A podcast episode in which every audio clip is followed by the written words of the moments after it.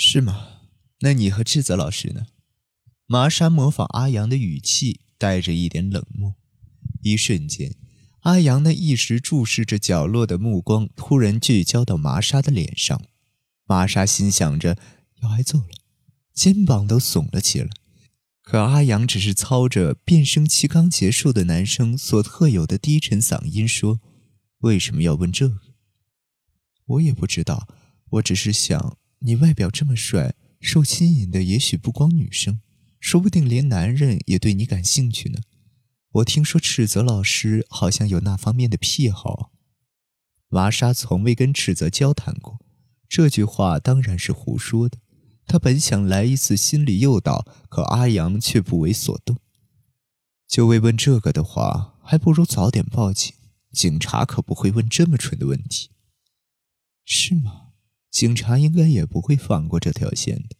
从赤泽老师毫无抵抗的被杀死，就能推测出凶手很有可能是男性了。车停在通往公园后门的小路，那里可是情侣停车取乐的知名地呢。阿阳沉默了一会儿，他胸口的拉链敞开着，年轻的肌肤泛着光泽，银色项链上的十字架挂坠随着影子微微摇晃。还是报警吧。报警的话，点子马上就会逮捕。我刚才就想问了，你到底信不信点子？当然信了。可是，说谎怎么可能会信呢？你们对谁都不信任，表面上凑成一伙，实际上就是一盘散沙，不是吗？阿阳平静的目光中燃起愤怒的火焰，十字架随着心跳起伏。还是第一次见你的眼神这么生龙活虎啊！那就让他再活泼一点吧，阿阳，你的 Zippo 是什么时候在哪里丢的？其实这也是个圈套，不记得了。这回他轻易的上钩了。阿阳的嘴唇愤怒的颤抖着：“妈妈，我快受够你了。”是啊，从刚才开始，我也快受够我自己了，还不如像其他老师那样早早的抛弃你们，全交给警察算了。你想做什么就做呗，你这口气好像在催我赶快去报警啊！阿阳转过身准备开门，动作却忽然停住了。咦，玛莎有些诧异，无心脱口而出的这句话仿佛粘住了阿阳的黑皮衣。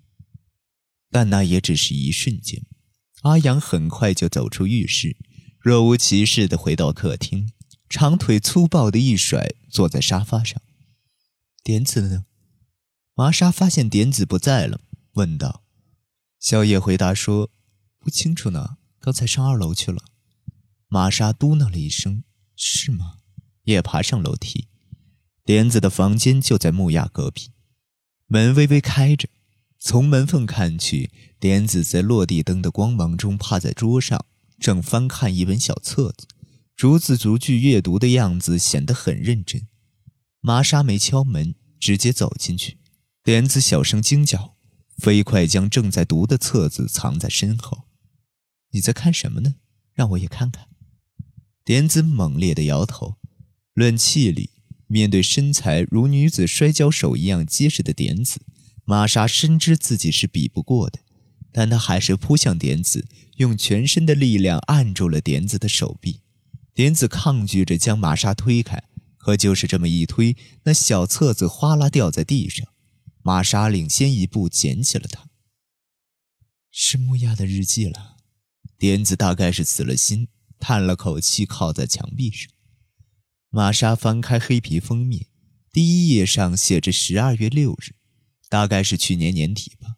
第一页就出现了 A 这个字母。玛莎一页翻去，越往后 A 越来越多。我爱上了 A，想到 A 就觉得有一把刀在胸口滑动。我现在只有 A 了。从今年七月开始，不光有 A，还有字母 H 也频繁出现。H 完全没察觉到我和 A 的情况。其实 A 喜欢的是 H，虽然嘴上不说，但从他看着 H 的眼神就能明白，跟以前看我是同一种眼神。最后一页上是两周前的日期。内容只有一行，终究还是被 H 知道了。玛莎啪嗒一声合上了笔记本。点子，你刚才听到赤泽的名字时，恐怕在想这个 A 也许就是赤泽吧，所以你才心神不宁地上来确认。点子转过脸去，